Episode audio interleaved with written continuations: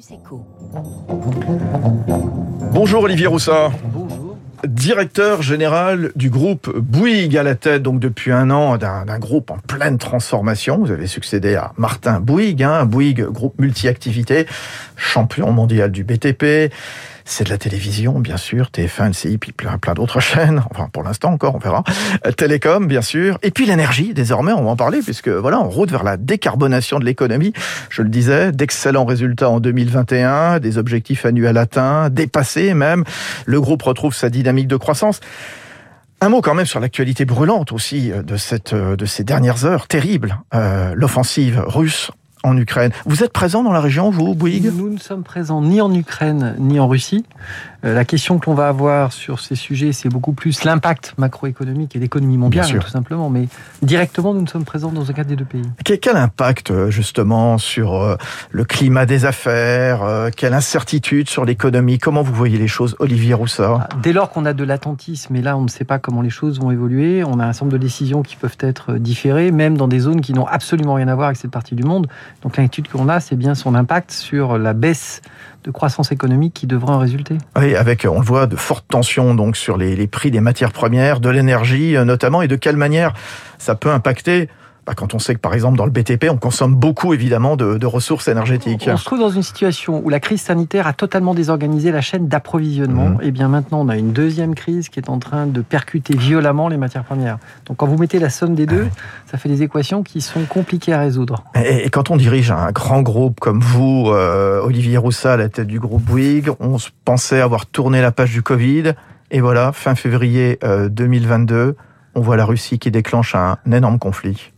Ça veut dire qu'on va devoir s'adapter, ça veut dire Ouais. qu'on va devoir euh, en permanence pouvoir euh, regarder quels sont les impacts de cette crise sur nos opérations, notamment dans les livraisons des, des différentes affaires que l'on a. Et donc ça nous oblige à être très prudents. Mais effectivement, démarrer l'année avec les, les termes qu'on utilise dans le communiqué de presse sont tout à fait euh, dithyrambiques parce qu'on est très satisfait et qu'on voyait une année 22 dans d'excellentes, dans une excellente forme. Euh, sur- sur- sur- surtout que le groupe change de, de visage, hein, euh, clairement, avec euh, la reprise l'an dernier euh, d'Equance, la filiale de services multitechniques d'Engie. Plus de 7 milliards, vous avez mis sur la table, vous, euh, Bouygues. Le groupe se transforme. C'est quoi Equance? Pourquoi Equance va devenir votre premier métier? Alors Equance, ça signifie lorsque l'on a le, réussi l'acquisition d'Equance, puisqu'on a encore les réponses des autorités de concurrence à obtenir, c'est la moitié de l'activité, la moitié des salariés du groupe qui seront sur ces métiers d'énergie et services. C'est un tiers du chiffre d'affaires du groupe qui deviendra aux alentours de 54 milliards globalement. Donc ça va faire 16 milliards pour Equance. Et ça fait surtout Ah. le premier métier du groupe Bouygues. Mmh. Et c'est un métier qui a une particularité, c'est un, mé- c'est un monde, ce monde de la transition énergétique, transition digitale, c'est une des croissances pour les 10-15 années qui viennent significatives chaque année.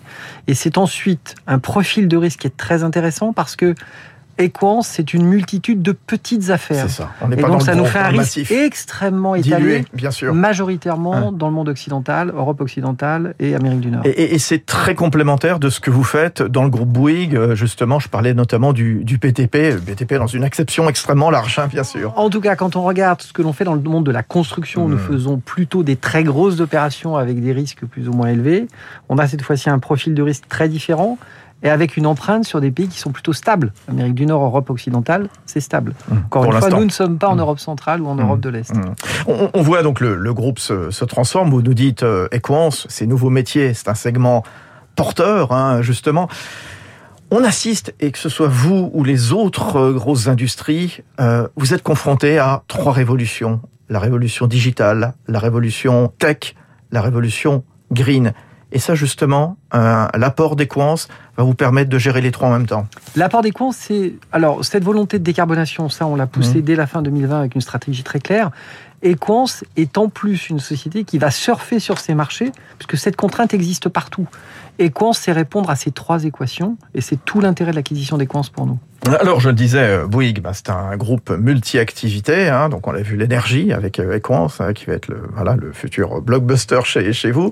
Le BTP, la télévision, bien sûr. Alors là, la télévision, on est dans une période, une année totalement cruciale. C'est du jamais vu depuis, je sais pas, moi, 10 ans, 20 ans. Ce mariage entre deux grosses chaînes, TF1 et M6. Euh, qui va vous acheter, euh, vous racheter euh, TFX, euh, TF1 série film? Est-ce que vous avez déjà des, des offres fermes? Parce qu'il va falloir vous débarrassiez, enfin débarrassiez, vous cédiez quelques chaînes justement vis-à-vis des autorités de la concurrence. La réglementation de 86 interdit à un groupe de posséder plus de 7 chaînes. Il faut mmh. donc en céder 3 ou les rendre à l'autorité de l'ARCOM. Mmh, mmh. Et donc ces discussions, elles sont en cours, elles ne sont pas abouties, donc je ne peux pas vous les commenter parce qu'on est en plein process de cession. Quel prix de vente? Alors si on considère comme Odo qu'un point d'audience est 50 millions, TFX ce serait par exemple 80 millions, c'est le bon prix, c'est le juste prix? Euh, Je venais de vous dire que je ne pouvais pas vous, je pouvais pas vous commenter cette opération. TF1 quand le nouvel ensemble sera-t-il? Opérationnel si nous arrivons donc au terme de toutes les autorisations qui sont nécessaires, c'est seulement début janvier 23 que nous aurons la constitution du nouveau groupe. Pas avant. C'est-à-dire, non, c'est-à-dire, c'est pratiquement 20 mois d'instruction, 20 mmh. mois pour deux sociétés qui sont un peu suspendues en l'air sans connaître la suite, c'est quelque chose de long. Hein. C'est long à vos yeux, surtout que bon, il y a des petits groupes qui frappent à la porte. Il y a Netflix justement, bah, qui, qui, se fait qui se fait connaître. C'est peut-être pour ça d'ailleurs qu'il y a eu le, mariage justement, bah, pendant que euh, les autorités de la concurrence veulent bien réfléchir sur votre cas. Bah, pendant ce temps-là, il y en a qui gagnent des parts de marché. Hein. Ce qui est au cœur de cette opération, c'est le changement de consommation mmh. de, de, la télévision par les consommateurs. Ils veulent maintenant du non linéaire de plus en mmh. Ils veulent plus qu'on décide pour eux de l'heure à laquelle décide un, démarre un film, c'est eux qui décident. Et donc tout, tout le travail que doit faire euh, ce nouveau groupe TF1 ça va être de pivoter pour être capable de mieux servir l'attente des consommateurs. Et nous, on envisage à l'horizon 24-25 que la moitié du temps est passé sur le non linéaire. Qu'est-ce que vous répondez aux annonceurs pour qui il y a un risque de voir une hausse des prix? Parce que TF1, M6, les deux régies vont probablement accroître les prix. Oui, non? Euh, Ce que je réponds, c'est un truc assez simple. En 2016, la publicité télévisuelle, c'était 3,3 milliards en France. La publicité mmh. digitale, à l'époque, c'était le même montant. Mmh, mmh. En 2021, la publicité digitale, c'est 7 milliards. C'est deux fois plus gros que la publicité télévisuelle. Ça veut dire que si nous montions les prix, les annonceurs, ils ont le choix, ils partiront dans le digital. C'est pas notre intérêt. Donc, ça serait, un risque justement pour vous. Euh, Bouygues Télécom, un mot, un dernier mot que vous avez longtemps dirigé, euh, Olivier Roussat. Euh, on a vu hier, eh bien l'opérateur augmenter de 13%, donc euh, ses ventes, hein, après une année 2020 compliquée, bien entendu. Est-ce qu'on peut s'attendre à une consolidation en France euh, du côté des opérateurs télécoms? Il y en a toujours quatre gros. La particularité de la France, contrairement à ce qu'on trouve en Italie ou ce qu'on trouve en Espagne, c'est que la France a trouvé un équilibre à quatre opérateurs. Les quatre opérateurs gagnent de l'argent. Donc la nécessité de consolidation n'est pas du tout présente. Pas à vos yeux. Très bien. Merci d'être venu sur Radio Classique ce matin dans la matinale économique. Olivier Roussat, le directeur général du groupe Bouygues. Il est 6h53. Dans un instant, 3 minutes pour la planète. Les producteurs de sel marin en colère contre le projet de label bio de l'Europe. Et puis à 7 heure, les toutes dernières infos avec Laurence Gontier, avec des explosions au centre de Kiev ce matin, au lendemain de l'attaque russe.